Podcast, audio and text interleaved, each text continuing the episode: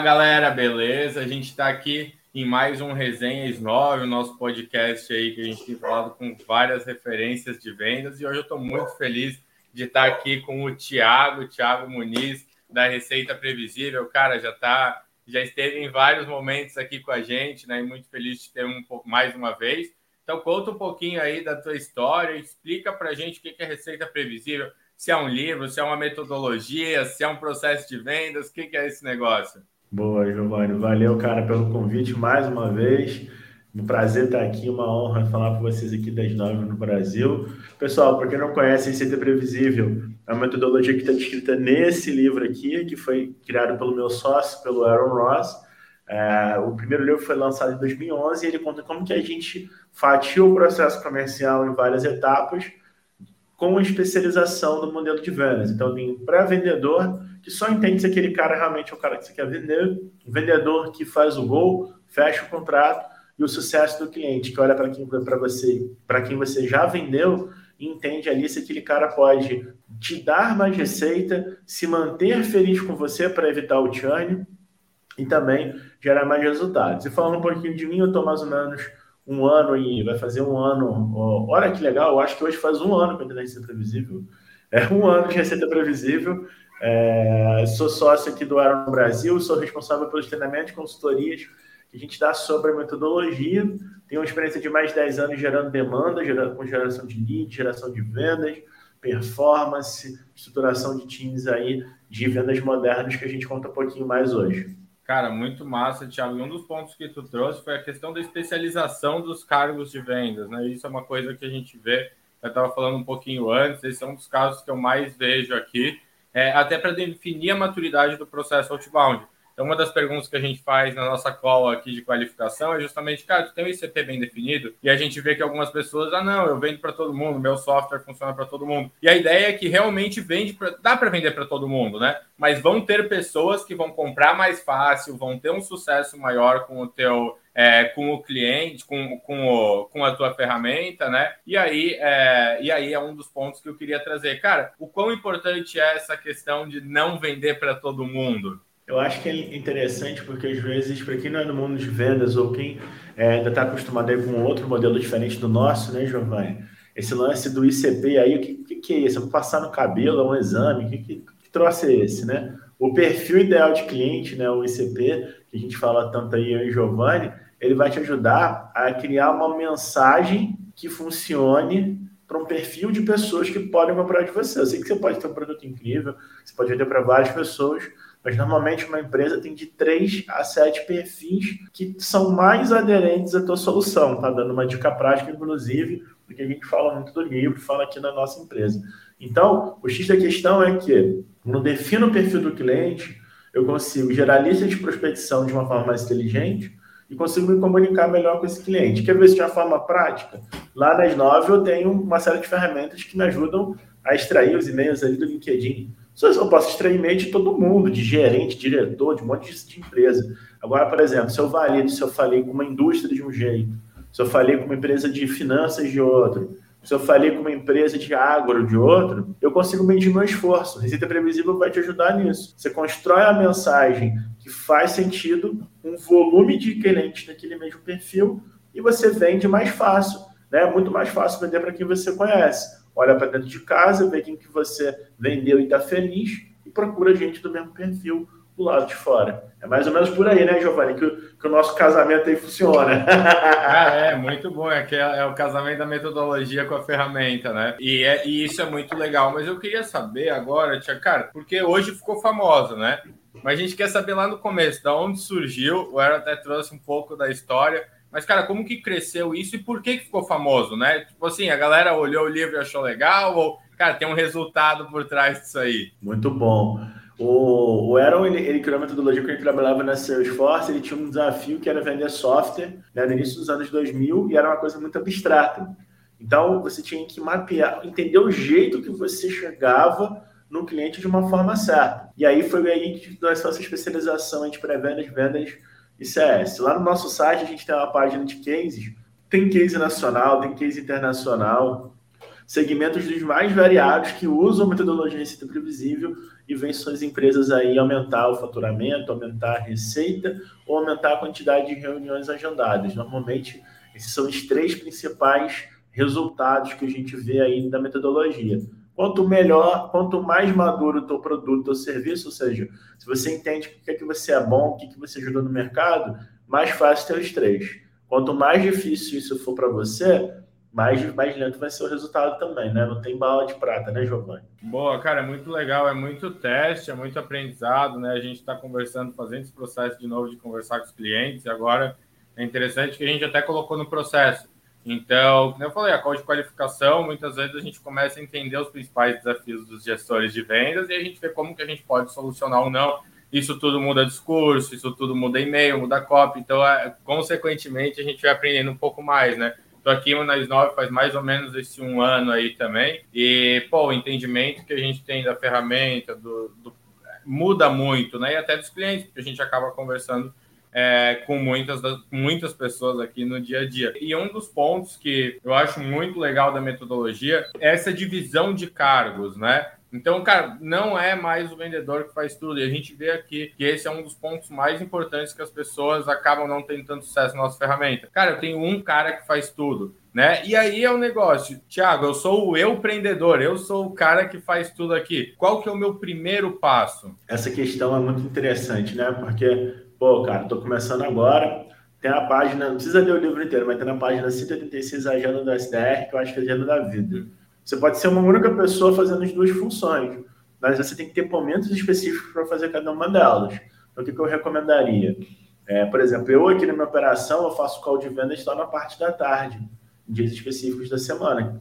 Tem alguns projetos que não adianta, tem que envolver, tem que me envolver porque são contas muito grandes, né, empresas muito complexas, e aí o vendedor sempre acaba puxando para a gente aqui mas é ter momentos específicos. Então, cara, você ainda está começando a empreender, então você vai tirar um dia da semana para gerar as listas, listas na S9, outro dia para montar teu gotejamento, montar tua cadência, outro dia para você é, começar a participar desse processo, começa a levantar a mão ali. Cara, vai ter vai aparecer gente que vai começar a conversar com você e você vai começar a qualificar. Deixa um dia da semana só para vender. Olha, minhas reuniões de vendas acontecem toda quinta e sexta. E pronto, acabou. Não sofre com isso. Só muda o processo para aquele cliente que você está vendo que, pô, o cara é uma empresa muito grande, uma empresa vai te gerar muito resultado e tudo mais, aí você muda o processo. Mas, cara, tira um tempo específico para prospectar, outro tempo específico para vender já é um grande passo, né, Giovanni? A gente acaba fazendo isso na prática, na real. É, não, com certeza estava fazendo, estava até essa semana testando umas, fazer venda aí por social selling, vender, fazer uns posts no LinkedIn, trazer vi, é, umas é, Então, e tava e aí isso é legal, né? Porque pô, de, definindo a persona, cara, foi um processo. Eu fiz porque a gente estava fazendo esse processo de discovery, então eu queria conversar com alguns gestores de vendas. E aí é, mas é, mas se fosse transformar esse processo numa venda, funcionaria também. Cara, publicação no LinkedIn eu quero entregar material rico.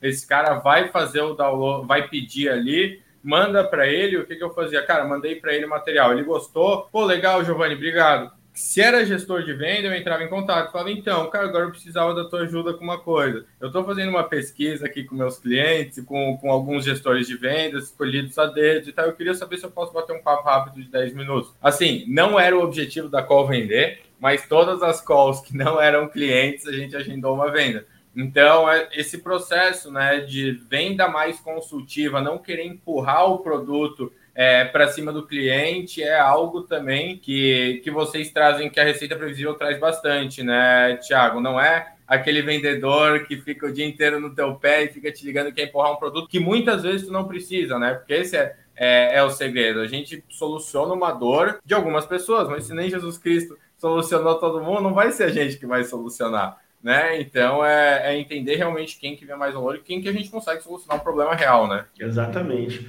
Esse lance das entrevistas de clientes é muito legal para a pessoa roubar informação. Tem uma, eu sou muito, né, até pela, pela, pelo, pela natureza do nosso trabalho aqui, eu sou muito estudioso do TICOP e tem uma especialista de TICOP que fala roube as palavras da boca de seus clientes. E eu acho que é muito por aí. Quando eu escuto, eu, eu ligo para o cara para entender o que é a dor dele, eu começo a ler as expressões que ele usa, as falas que ele tem, para depois eu usar e replicar isso no meu discurso de vendas e funciona para caramba. E um ponto específico aí do que o Giovanni está falando, pessoal, é isso. Quando eu começo a entender, depois a venda vem natural também, né? E, a gente na metodologia a gente fala muito disso, que é você realmente se preocupar em como você ajuda a resolver problemas, como que você se torna um, um, alguém que quer fazer negócio, né, com, com o cliente, que faz sentido fazer negócio, e não ali um cara empurrando ali qualquer coisa para qualquer cliente. O que que acontece? As empresas elas ficam desesperadas para vender, saem vendendo para todo mundo, depois, quando olha para dentro de casa, eles viram vítimas, vítima das carteiras de clientes, né? Quem né, que vai ver esse, esse, esse podcast aqui, esse, essa live, não vai pensar aí que, pô, cara, quantas vezes tu trouxe, sei lá, um monte de cliente para dentro de casa, depois você olhou para dentro e falou, cara, olha o que, que, que eu estou fazendo, olha esse cara não tem nada a ver com o que eu vendo, não tem nada a ver com a minha cultura, esse cara não está vendo o valor no que eu faço. Então, esse é o cuidado. Vender, vender do jeito certo dá muito menos trabalho. Dá, demora às vezes mais tempo, mas dá muito mais certo. É, uma das, um dos maiores aprendizados que eu tive, eu acho que foi na, na questão da BJ Nerd, eu contei essa história algumas vezes, mas a gente montou um negócio de videoaula de jiu-jitsu, eu falei, cara, maravilhoso, se eu vendo plano odontológico, que é uma porcaria, eu consigo vender jiu-jitsu, que é legal, né? Então, vamos fazer esse negócio dar certo. E na época a gente tinha o segundo maior site de odontologia do Brasil, tinha 250 mil acessos mês. Então, cara, com 250 mil acessos mês, ou que seja 50 mil, uma conversão minimamente que tu acha, ele fala, vai fechar alguma coisa, não tem como não fechar. A gente fez uma pesquisa de negócio, tinha interesse, eu fiz meu TCC em cima disso, mas eu vi que era muito do que eu acreditava que as pessoas queriam. E aí, não realmente de conversar com os clientes. Depois de quase três anos de negócio, a gente pegou o telefone para falar com quem realmente era cliente, a gente tinha alguns e é, e foi um aprendizado muito grande. A gente pivotou de uma forma gigante, a gente viu que a gente poderia ajudar muitos profissionais de segurança e a gente vendia videoaula para praticantes de jiu-jitsu. E aí, através de aulas de defesa pessoal, era uma dor muito mais latente. Então, o nosso produto era ruim? Não, mas o cara via lá no, no YouTube de graça. Agora, quando trazia para um, um, pagar, o cara não queria pagar 19 reais por mês. E a gente aprendeu isso depois de muito tempo falando com os clientes. E aí pivotou, criou três, quatro hipóteses de persona, que é o que a gente vem fazendo é, aqui hoje. E, e, eu acho que é um processo que, nesse mundo de home office, né, cada vez os, os clientes estão mais longe. Então, até, Tiago, como que tu mantém essa proximidade? Como que tu descobre e mantém um aprendizado constante sobre o qual o que, que a tua solução está oferecendo, que dor que os clientes estão resolvendo, estão é, tendo e que problema que a gente está resolvendo. Primeiro, eu acho que é uma dica prática aí para a galera, né? Que é o desafio para a gente aqui com relação a esse ponto. Quanto mais longo o seu ciclo de vendas, é, mais vai demorar para você ter o time ali de mudança de persona. Quanto mais curto o seu ciclo de vendas, mais você tem que olhar para isso de tempos em tempos. Então, galera, quem aí né, tem um ciclo de vendas mais curto, eu recomendo pelo menos a cada seis meses dar uma olhadinha para isso. Não é só Receita Previsível e Hipercrescimento, que é o outro livro aí que o Aaron escreveu também, que fala de bastante coisa bem legal, mas também muitos autores aí de realmente de pesquisa de comportamento que falam disso, principalmente quem vende de empresa para empresa, porque de seis em seis meses acontece muita coisa no mercado, na economia, que faz você... Uhum. O cara que te compra de ti hoje daquele segmento pode ouvir um discurso diferente daqui a seis meses e não querer comprar. A gente vê isso muito na prática aqui e o Giovanni vê muito nas novas. Por isso que a gente usa teste AB para caramba, né? Usando até as novas para caramba aí com, esse, com isso. É, o aprendizado constante ele, ele acontece de algumas formas que a gente coloca aqui na rotina dos clientes e na nossa rotina interna. É, primeiro, uma review semanal de como é que estão os leads e tal, ajuda a gente a entender coisas mais momentâneas e tal, que podem influenciar no processo. O segundo ponto está relacionado a gente fazer essas entrevistas, né? É, revisar quem, que, que, discurso você usa, pegando o exemplo que o Giovanni deu, pessoal, no produto não estava errado. Estava errado era a mensagem do produto. Então, fazer essa revisão no mínimo a cada seis meses para ciclos de vendas mais curtos e pelo menos a cada um ano, um ano e meio para ciclos de vendas mais longos faz sentido para você dar uma revisada nisso. E um terceiro aspecto que eu acho que é muito bom, assim, que faz muito sentido para a gente conseguir ter essa noção melhor aí de como que está o aprendizado com o público, com o cliente, é você muito no dia a dia ali também entender que é, você tem que pensar que tipos de materiais você vai usar nos touch points, que a gente chama na metodologia, né? Os pontos de contato durante a relação comercial. Esse cara não é um cara que vai vir sentar na sua mesa e vai assinar um contrato de primeira. Então, o que, que eu faço? Eu monto conteúdo, eu monto vídeo, eu monto material exclusivo para os nossos clientes e para a própria empresa, para mandar para esse cliente durante o processo de compras, porque isso ajuda a tangibilizar aí é, que a entrega e também se tornar algo especial para o vendedor oferecer. Então, quanto mais você puder se mostrar de forma especial, o cliente tende a lembrar mais de você. O Giovanni entrevistou, para quem não viu, está lá no canal do YouTube do Inóvel também, do nosso, o, o Aaron, né, recentemente, e ele falou muito disso. Ele comentou até do anel que ele tem, que ele carimba as coisas e tal. O que, uhum. que eu uhum. faço para ser diferente, né? Então, acho que é muito nessa linha também. Cara, é muito legal, né? Gerar muito valor para o cliente também. É, ele manda, eu lembro que o Aaron manda também o vídeo dos filhos dele lá no final do e-mail também. Então, é aquele toque de pessoalidade, assim, né? Isso é muito massa. E, cara, essa questão que tu trouxe é, da personalização de gerar um valor para o cliente, né? Criar uma proposta, criar um, um material elaborado. É, me lembrou de um papo que a gente teve no nosso último podcast aqui com o Lassans, que ele falou. Porque daí, quando a gente vai para maiores contas, a gente faz um, um ABM aí, né, Thiago? Eu vou já deixa tu explicar aí o que, que é ABM. É, e ele contou, cara, no começo, quando ele montou, ele vendia, tinha agência que vendia para e-commerce, ele falou, ah, tem que arranjar aí os primeiros clientes. Cara, como que eu faço isso? ICP, ele levantou oito empresas. Na época, ele nichou por empresas que usavam, usavam VTEX, porque VTEX era um software caro, então ele falou, cara, se esses caras usam VTEX, eles vão conseguir pagar pelo meu serviço. Tem e, aí, é, e aí, de oito empresas, ele fechou cinco ou seis, se eu não me engano. Como? Como? Cara, ele criou landing page exclusiva para cada um dos clientes, com pontos de melhoria para ele fazer no e-commerce dele. Quer saber mais? Cara, eu te explico todos esses pontos esse relatório em uma call de uma hora. Me diz qual cliente que não vai, sabe, não vai no mínimo marcar uma reunião com esse cara. E aí, claro, é uma conta maior, é uma outra estratégia, né? E até entrando um pouquinho no que, que é a BM, aí queria que comentasse assim, até que ponto que vale essa personalização e até que ponto que eu faço uma coisa mais, mais em escala e um pouco menos personalizada, porque os dois não dá para ter, né? Exatamente. O, a personalização em massa, ela, ela, você, se você determina um perfil de nicho ideal, né, você ainda consegue fazer, né, falando de quem usa, usa a, as armas certas e quem é conhecedor das nove sabe que dá para a gente fazer muita coisa em personalização em massa. Uhum. Vou dar uma ridícula aqui. Né? Tiago não é um nome muito incomum né, no planeta. Então a gente tem vários Thiagos, tem Thiago Reis aí da Growth Machine, né, nosso brother também, de vendas, tem um Thiago Concer, tem um monte de Thiago só do mundo de vendas, fora os outros aí. Então, daí você vê que tem muita gente no mercado. Se eu pegar todo mundo na minha lista de prospecção, que tem o mesmo nome que eu, já mandar um e-mail falando, chamando, né, falando aí, dadas as devidas proporções de xará aí, já é uma puta personalização em massa, que eu estou segmentando uhum. pelo nome. Boa. Todo lead dá alguma informação que dá para puxar para algo que pareça personalizado e na verdade não é. Então, exemplo, você põe lá no seu formulário do seu site que a empresa tem. É, quantos funcionários tem na sua empresa, por exemplo? Aí a pessoa vai lá e responde: até 10 funcionários. E aí você vai lá no seu, na sua copy, lá do seu e-mail, lá você vai programar nas 9, você vai lá e coloca falando: olha, é, como é, a gente tem falado com muitas empresas que têm até 10 funcionários, e eu sei que deve ser o seu caso, eu estou te mandando esse conteúdo. E aí, na verdade, eu estou te mandando esse conteúdo para você e para mais 20 mil pessoas assim, mas ninguém precisa saber que não é. Então, a personalização em massa está relacionada ao número de, de dados que você coleta para você estruturar sua cópia para fazer uma coisa em massa. Então, dá para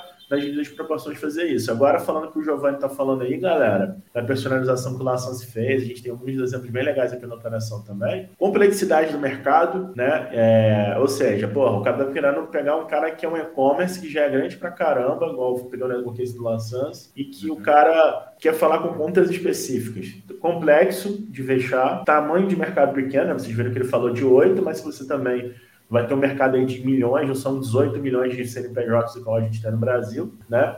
E também potencial de lucro, né? Potencial de resultado, que eu vou ter certeza que teve um, um, um, um nesse case aí que o Giovanni comentou que o Lassans teve, ele teve um grande resultado. Uhum. Então você pode tudo isso na ponta do lápis. Então vou dar um exemplo prático para vocês aqui. É, eu tenho 30 top performances, empresas que podem vir comprar minha solução. O que é mais caro para vocês?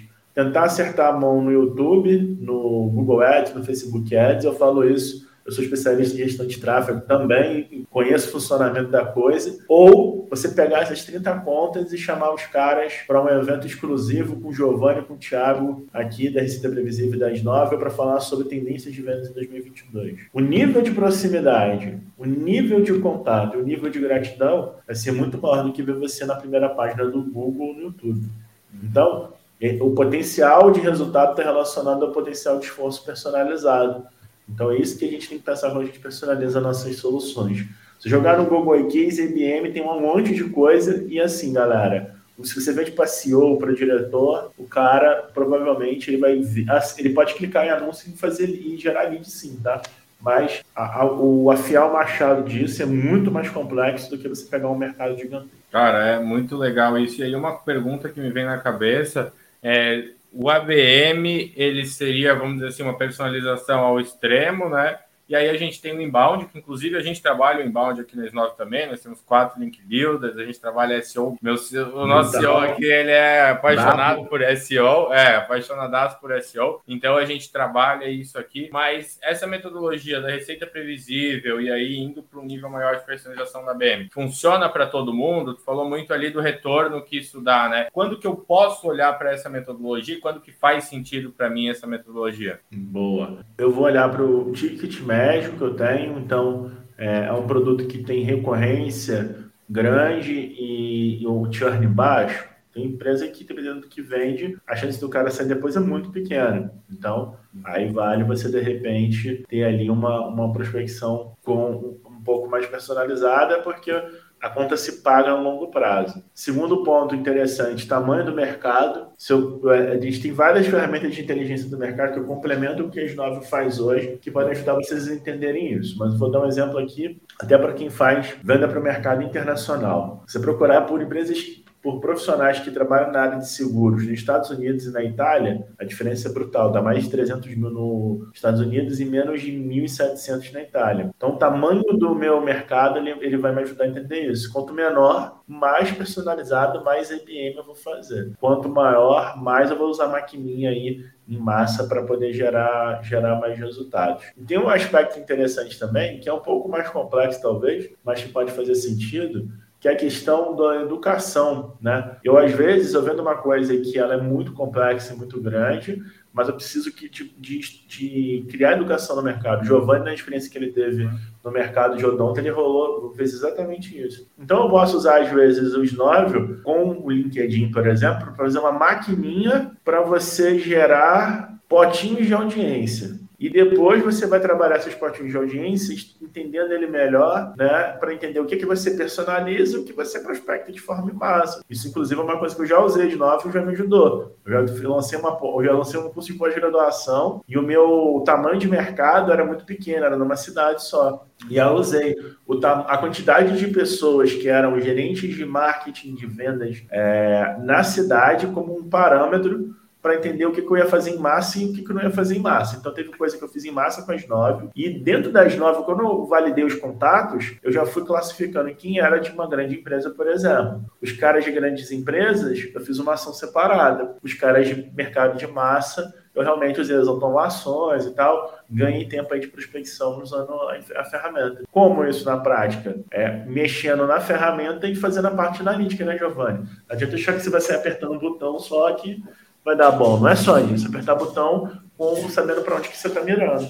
Boa, é, normalmente, é que nem quando o cara vai jogar videogame, né? Normalmente não é os bonequinhos que dão problema, normalmente é quem está mexendo os bonequinhos que dão problema, não é? Boa, eu, eu jogo FIFA aqui, cara. É. Pô, senhora, eu falo, mano, não é possível, é, mas sou eu, né? Ou, é, ou, sou eu, o cara que é melhor. Eu, sei, eu, eu, conheço, eu conheço esse sentimento aí, Tiagão. Não se preocupa também, sei como é que é. Boa, tem já agora o Maia também vai para um campeonato de. Vai, vamos fazer um campeonato de FIFA aí.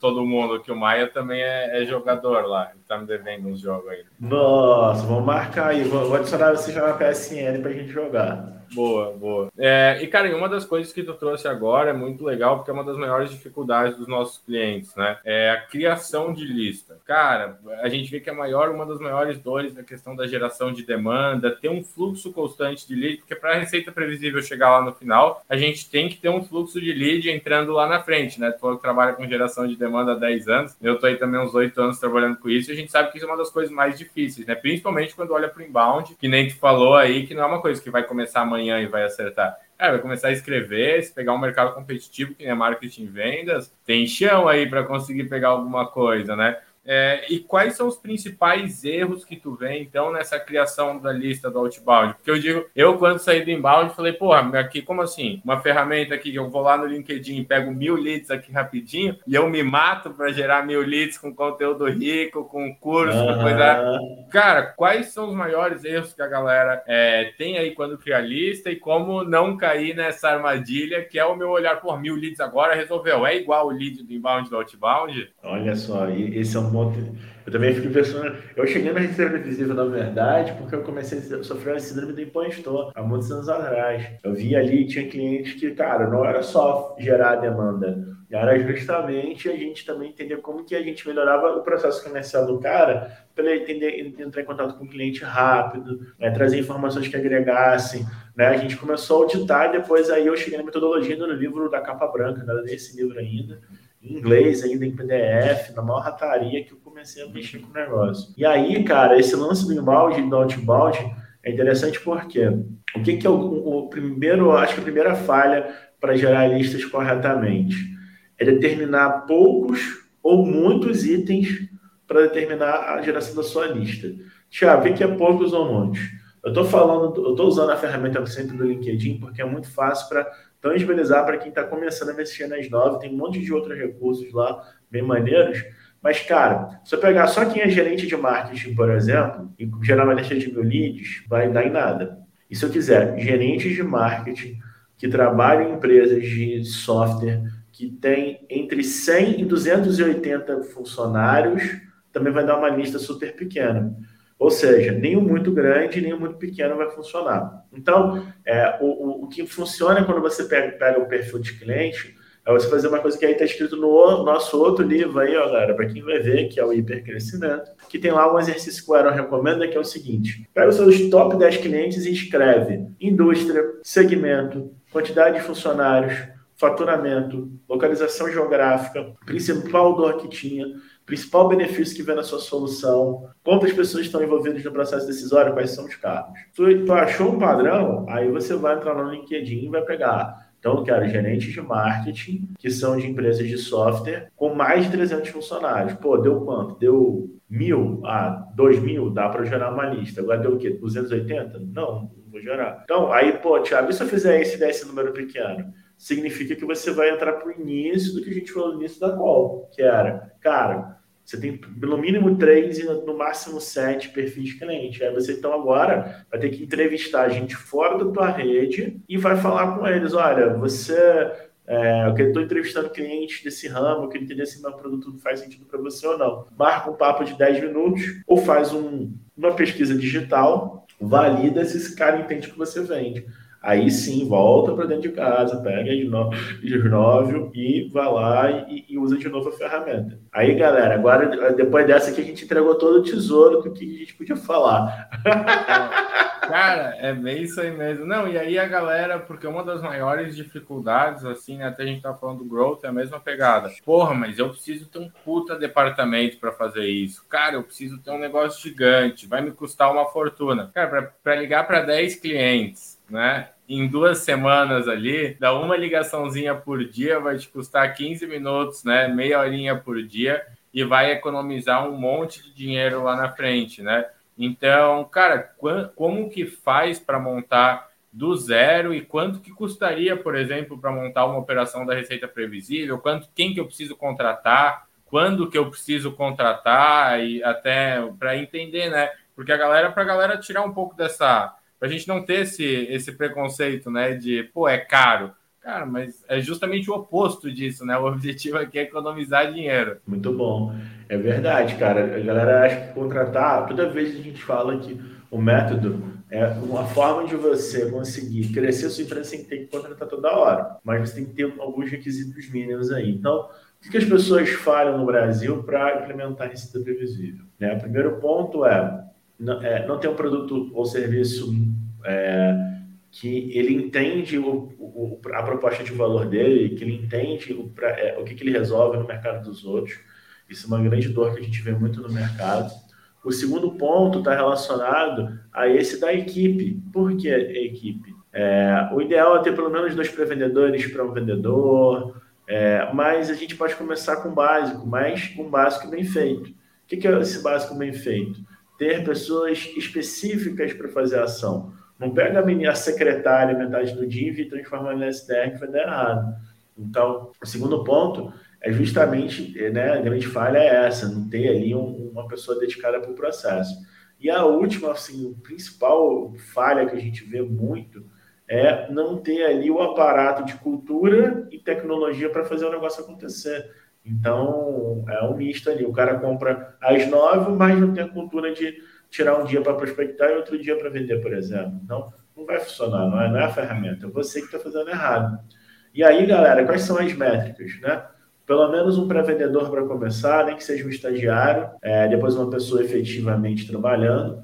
Você pode, é, essa pessoa pode ser cobrada de resultado por número de qualificações que ela faz, por receita que ela que vai ter de, de negócio lá na frente. Normalmente são pessoas que são mais abertas a mexer com tecnologia, que têm uma certa, um certo um conhecimento de escrita e normalmente vem com muito medo de falar no telefone, mas telefone é um, é o principal canal de abertura de mercado, então é, tem que ser utilizado, tá? Faz uma logística, uma, uma engenharia reversa. Quanto de faturamento eu quero ter? Divide pelo número de pessoas que você vai ter, sabendo, mínimo de um estagiário fazendo pré-vendas, mais dois pré-vendedores para um vendedor já é uma conta muito boa aí para você organizar o teu negócio. Ah, e se eu tiver 10 vendedores agora?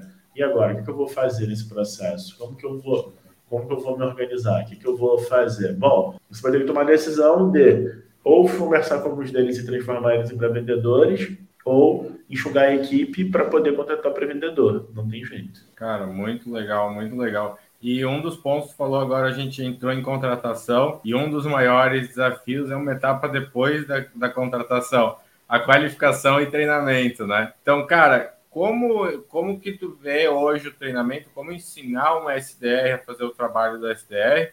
Eu acho que até uma pergunta que a galera quer saber, como tirar esse medo da ligação, né? Porque isso aí a gente, os dois canais que mais funcionam para a gente é LinkedIn e ligação, a gente trabalha também é, e-mail e, e WhatsApp, e-mail tem usado bastante, WhatsApp muito pouco, é, mas assim, cara, ligação e LinkedIn e assim, a gente tinha teve um caso aqui que não estava batendo agendamento, não estava batendo agendamento. E aí foi justamente esse ponto, cara, não estava fazendo ligação, entrou a ligação e aí conseguiu entrar um pouco mais. Então, como treinar essa pessoa para como treinar, quanto tempo demora para rampar e como tirar esse medo da ligação? Mercados mais complexos, três a seis meses para você realmente ter uma pessoa 100% pronta, nível de complexidade baixo eu considero 30 dias a 60 ali um período bom de rampagem. O que, que são os pontos, pessoal?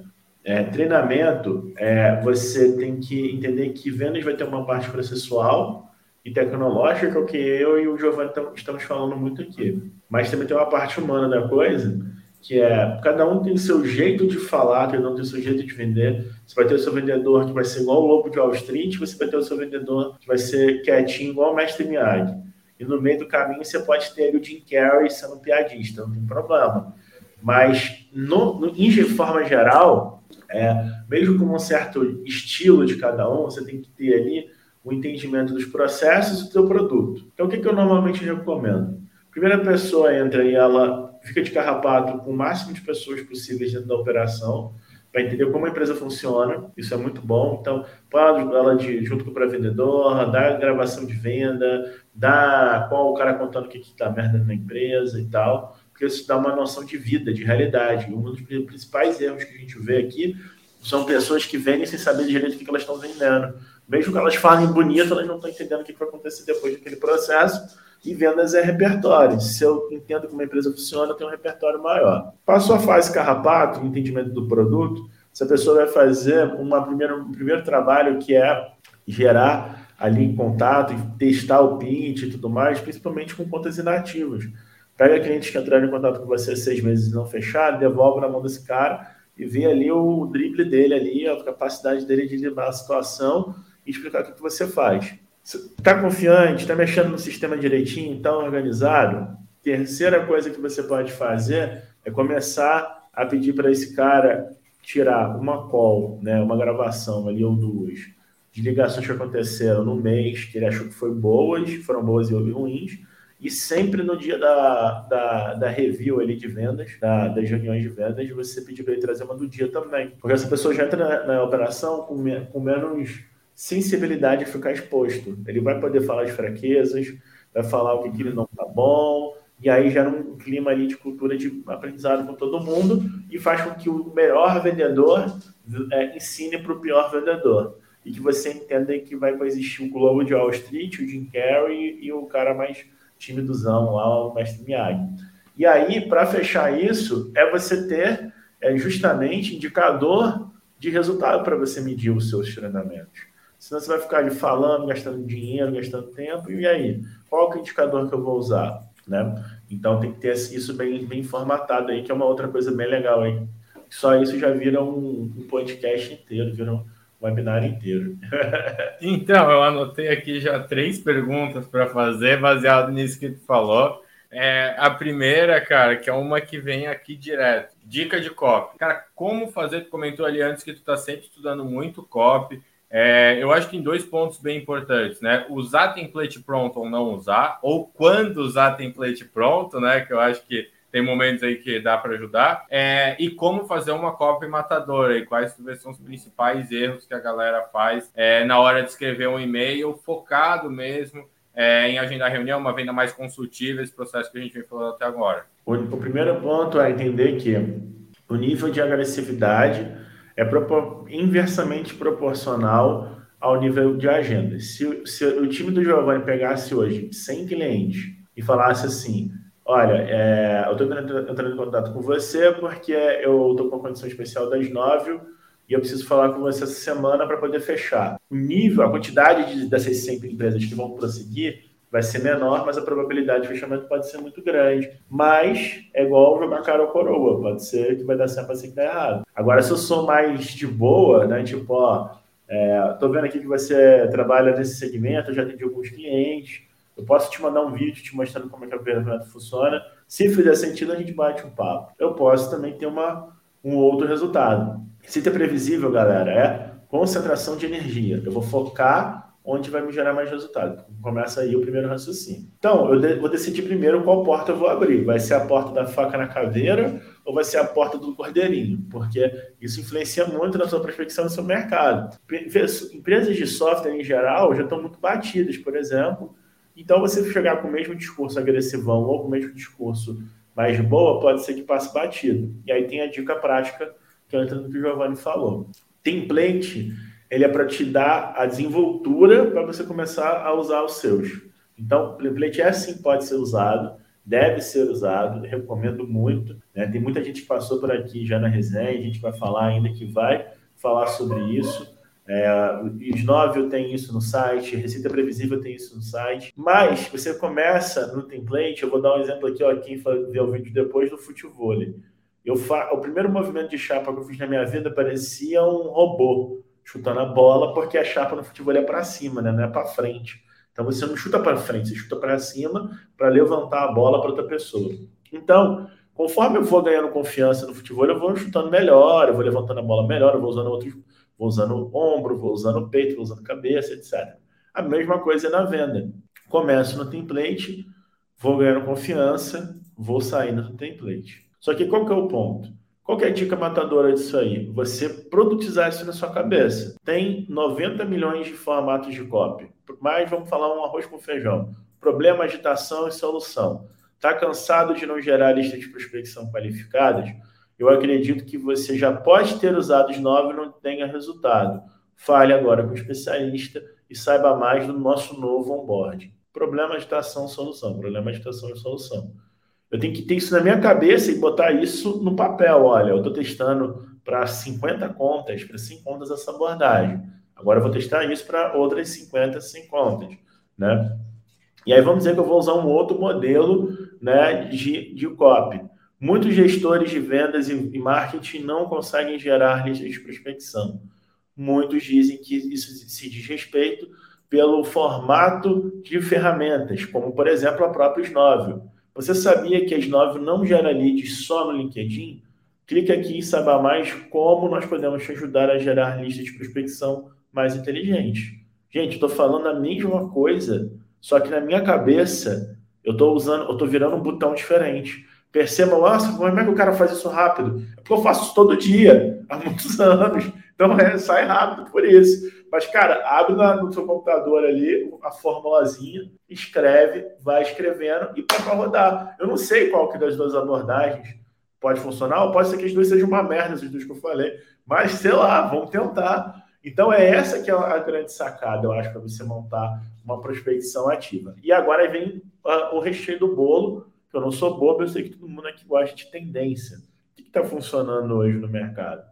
E-mail curto, objetivo, assunto de e-mail intrigante, principalmente para contas maiores. Picada de um, uma pitada de humor ou de conteúdo muito personalizado, mesmo em massa, que foi o que a gente falou, também tem funcionado muito bem também. E aí o resto é experimentação. Ah, vou mandar e-mail domingo, fora do horário de trabalho. É, vou mandar um e-mail e vou adicionar o cara no LinkedIn. Vou mandar um e-mail, vou mandar um WhatsApp pro cara. É, aí é, aí é o, o, arroz com feijão que você tem que testar todo dia para ver o que, que, funciona.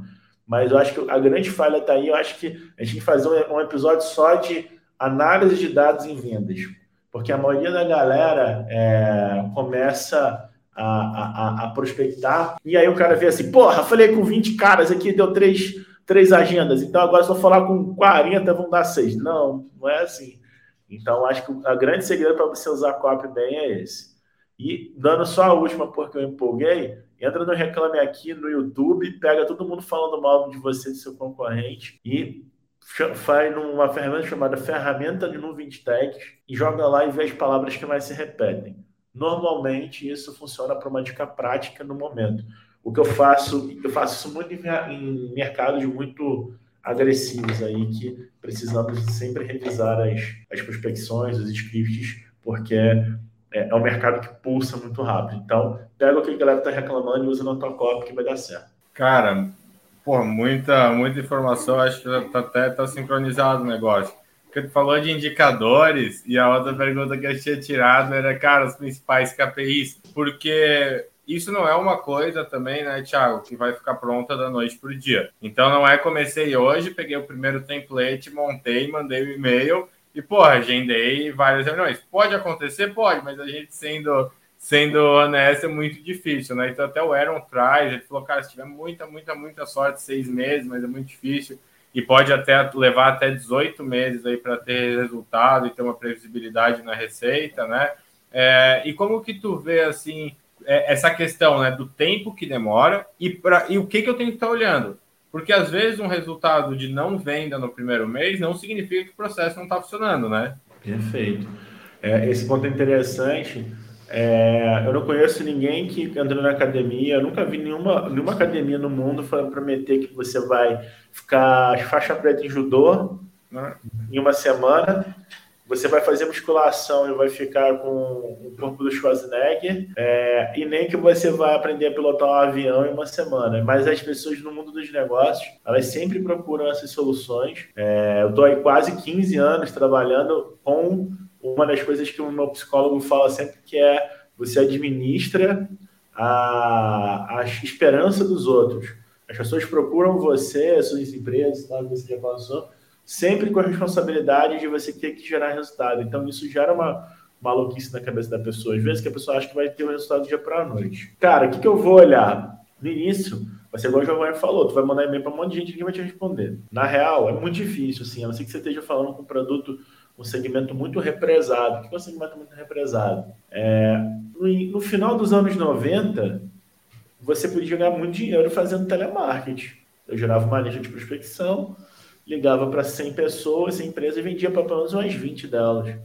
Chegou uma hora que o canal queimou, não foi? Virou a porta. Tu vê, tu vê ligação, tu fala, porra, spam suspeito não vai atender. A mesma lógica é isso que a gente está falando, galera. Não tem bala de prata. Então, o que vai acontecer? É, você vai é, primeiro olhar para o primeiro ponto luminoso na sua prospecção. Isso é muito fácil de ver nas nove. Eu vou olhar, cara, mandei o teste aqui de e-mail. Qual e-mail foi mais aberto? Agora eu sigo com esse e-mail mais aberto. Agora eu vou fazer, deixar ele rodando, mesmo que ele não tenha me gerado resposta, vou fazer um outro diferente. Qual que funcionou melhor? Aí eu vou para o próximo. É, e isso tudo entra no ponto das métricas que a gente falou. Taxa de abertura, número de respostas, número de agendamentos. Nunca fica focado só em atividade. Quantas atividades eu fiz por dia? Porque atividade muitas vezes mensura uma, o esforço de trabalho não é realmente um processo, um esforço de processo. Então, eu posso ter. Já, a gente já teve cases aqui em que a gente reduziu o número de agendamentos e aumentou o número de faturamento e lucratividade do negócio. Então, é por aí. Começa pelo arroz com feijão. Pega esse e-mail, esse exemplo do e-mail e replica para tudo. Né? Agora, beleza. Eu, eu já sei o que as pessoas me respondem, mas as pessoas eu não sei por que elas não estão entrando em reunião. Aí agora é um outro problema. Agora eu vou adicionar uma outra etapa no meu, no meu, no meu ponto de prospecção também. E menos dados, muito tempo. Mais dados, muito rápido. Então, quanto menor o seu plano nas nove, aproveita a inteligência artificial dela para poder te ajudar a ter um sinal ali de alerta. Mas a, a, máquina, ela não é o oráculo, tá, galera? Ficou falar que o, bagulho foi lá e usou, Snova usou 20 leads ali, porra, é isso? Não, ela vai ter é, em relação àquele contexto. Quanto mais você for disparando, mais a ferramenta vai ficar inteligente. Quanto mais você faz musculação, você não fica mais saudável, mais o corpo do jeito que você quer. A mesma coisa a ferramenta. Então, acho que esse que é o ponto principal das métricas. Taxa de abertura de e-mail, resposta, número de agendas, e depois aí eu vou avançando no funil. Cara, bom demais. E um dos pontos que tu trouxe foi a questão é, do telemarketing. Eu achei muito interessante, porque uma das perguntas que eu até já vi o Aaron responder algumas vezes é, cara, mas e-mail não é como era 10 anos atrás, né? A gente tinha uma taxa de abertura, de abertura completamente diferente que a gente tem hoje. É, como lidar com esses canais, mídia paga ficando mais cara, porque agora a galera que estava no presencial vai gastar dinheiro na, na, internet, né, no Google. Então, cara, como é, escolher os melhores canais para prospecção? E hoje, o que, que tu vê em 2022 que pô, tem funcionado legal, que, que são canais que ainda não estão tão. É, que ainda são tipo telemarketing lá fazendo 20 vendas, né? Boa. É, principalmente quando eu acho que quando você mistura conteúdo e, e prospecção bem. Então, por exemplo, eu posso mandar convites de conexão para várias pessoas no LinkedIn, eu posso interagir com essas pessoas 10 vezes e depois eu posso mandar um WhatsApp. Eu estou falando isso porque o Giovanni comentou que não está usando o meu WhatsApp, mas pode ser um canal que pode funcionar. Uhum. Eu vou falar assim: Oi, Giovanni, tudo bem? Somos amigos lá no LinkedIn. Seria muito ignorância da minha parte chamar aqui que eu queria tirar uma dúvida. Eu adicionei o, link, o Giovanni no LinkedIn, eu fiz 10 touchpoints com ele no LinkedIn e agora estou mandando no WhatsApp. A chance de eu não levar um não é muito alta.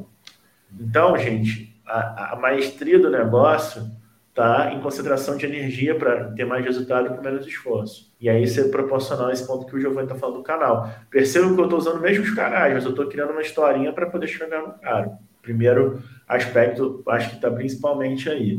É, e aí vai ser você sempre tentar misturar né, entre esses canais o conteúdo certo. Então, é, pode ser que eu possa entrar para uma empresa por uma porta de, não pela porta da frente, pela porta do lado, ou pela porta dos fundos. Normalmente, por exemplo, em alguns segmentos, empresas de RH, elas têm é, é, empresas de RH, não, desculpa, é, setores de RH têm maior propensão a ouvir fornecedores do que o setor de marketing de tecnologia. Em outros setores, o, o, cara de crédito ele é um cara mais aberto, porque ele não é normalmente prospectado. Eu posso chegar nele e falar, cara, estou te mostrando uma solução aqui bem legal e tudo mais. Queria saber se faz sentido para você isso. É, e o que, que, eu poderia falar aí? Desculpa te perguntar, mas, pô, você foi um cara maneiro, adicionou aqui no LinkedIn, estamos trocando ideia tem um tempão. Pô, o que, que você acha? Então, acho que a grande sacada está aí, na mistura de canais e de stakeholders. Isso é um, é um, pulo do gato que a gente vê muito na prática funcionar bem. Cara, é, pô, muito legal, muito legais essas dicas. Isso realmente tu falou e até um insight que, que me veio aqui agora é a questão que o WhatsApp ele pode funcionar no momento do processo, né? Eu percebi que nosso, a gente estava usando ele no começo, ó, o cara não atendia uma ligação e mandava o WhatsApp. E aí acontecia que se o cara não atendia a ligação, ele já não ia responder esse WhatsApp. Mas usar, por exemplo, depois de um contato do LinkedIn, que esse cara é, já vai ter se conectado, já vai ter uma propensão maior, cara, isso é muito legal, né? E aí a gente entra um pouco assim para fechar é, esse fluxo de cadência misto, né?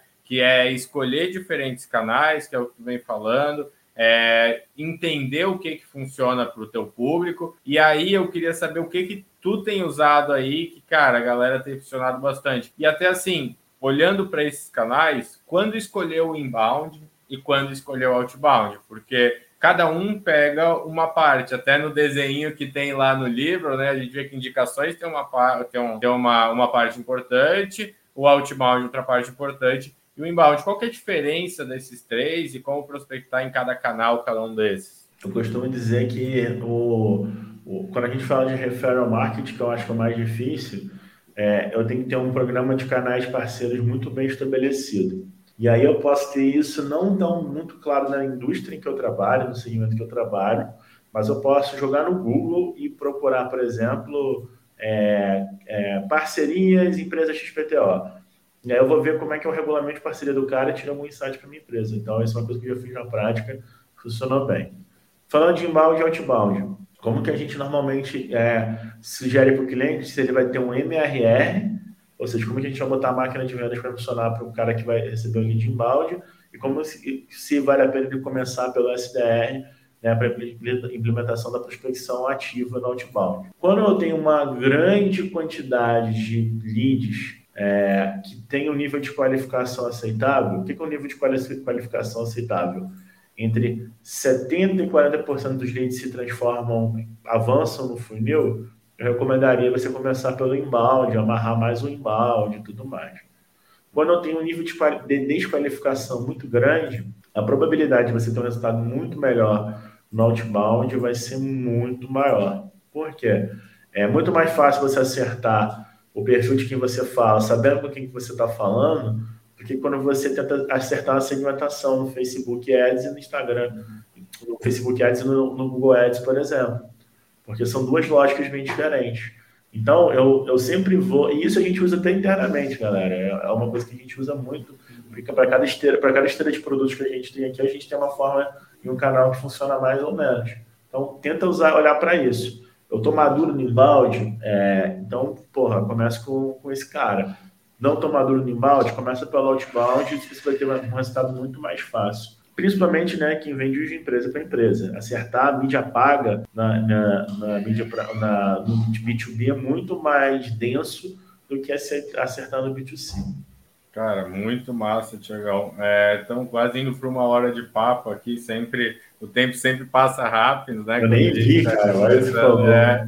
E, cara, muito legal. E agora, aí para fechar, eu queria que desse uma dica para gestores de vendas ou para donos de empresa que estão querendo implementar o processo. O que, que tu fala aí para a galera que, pô, conheceu, leu o livro e fala, cara, agora eu vou botar isso aqui na minha empresa? Eu diria que a pessoa lê o livro falando sobre as falhas do CEO ajuda muito a entender que às vezes a gente, o grande problema é que a gente tem que dar o exemplo e isso é muito difícil para nós, de uma forma geral. É, então, acho que a primeira dica aí, quem gosta de ler, é começar por esse capítulo, porque ele dá um tapa na cara da gente com relação ao, aos, aos desafios que a gente tem. E se eu for te dar uma dica prática hoje, seria, independente de fazer qualquer coisa que a gente falou aqui na, na call, é tirar pelo menos uma vez por mês ou quinzenalmente um momento para falar sobre a vida de cada um dos seus funcionários do seu time comercial e outro momento para dar um feedback concreto para eles. Às vezes a gente é, não tem tempo para dar feedback, a gente não dá feedbacks tão claros. E aí tem uma formulazinha simples que eu gosto muito de usar, que é o que aconteceu, é, a sua reação ou sua ação e a ação esperada ou situação, né? Como que eu gostaria que essa situação fosse trabalhada. Por quê? Eu acho que, independente de você ter um processo, uma melhoria de processo, se você já mexe um pouquinho no lado humano, você já sente é, o quanto que a sua empresa pode crescer muito mais rápido. O resto é, é, é, é musculação mental mesmo, é, você realmente botar para rodar o negócio e fazer acontecer. Quem tiver dificuldade de contratar, não sabe como contratar, no Playbook tem um perfil de competência para você preencher e montar uma vaga. Então também ajuda muito aí a tirar do papel. Cara, é muito bom. Agora tu trouxe, tu trouxe um assunto, ainda bem que está acabando, porque senão vira um outro podcast, né? Que metodologia e ferramenta é fácil. Quando entra em pessoas aí que a brincadeira começa a ficar boa mesmo, né? Exatamente. Então, então é muito massa, cara, muito boas essas dicas. Já vou, já vamos implementar aqui, tem algumas coisas que a gente faz, mas essa questão do feedback, a gente até estava conversando hoje com o Lucas, já é realmente muito importante, né, trazer para o time feedbacks claros, né? Porque a comunicação aqui para a gente é um valor muito grande.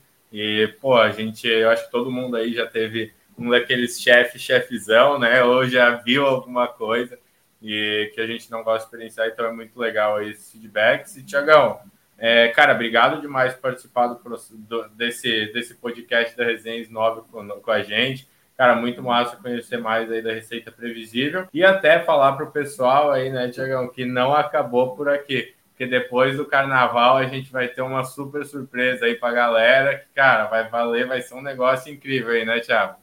Se comportem no carnaval, porque é, março vai vir com tudo e a gente vai ter aí um, uma super novidade para vocês. Para quem tem, quem, quem quer aprender a usar o kimono certo para a luta certa, misturando metodologia e ferramenta, vai vir muita coisa boa aí e eu recomendo que vocês sigam tanto as nove no Brasil quanto a Receita Previsível para ficar por dentro. Arroba Thiago FPM também para acompanhar aí, e arroba Giovanni, é Giovanni Buco mesmo, né? É, Giovanni traço Buco. Ficou alguma dúvida aí, manda mensagem para nós lá, manda um oi também, se jogam FIFA também, manda um oi lá para a gente também, vamos começar aí um, um, campeonato de vendas de FIFA aí no Brasil, né, Thiago? Isso, e... isso aí. Boa, cara. Cara, e muito massa esse papo, galera, se ficou alguma dúvida, é, se vocês querem saber mais do que está acontecendo em março também, manda uma mensagem lá no meu LinkedIn ou no LinkedIn do Thiago, que a gente bota vocês já numa lista especial aí também para contar em primeira mão. Tiagão, mais uma vez, obrigado aí pelo processo. Essa foi mais uma resenha 9. Se vocês gostaram desse episódio, lembrem lá de curtir. Se já ouviram mais de dois episódios, também dê uma nota aí para o nosso podcast, vai ajudar muito o nosso engajamento. Obrigadão, pessoal, e até a próxima. Valeu, galera. Até mais.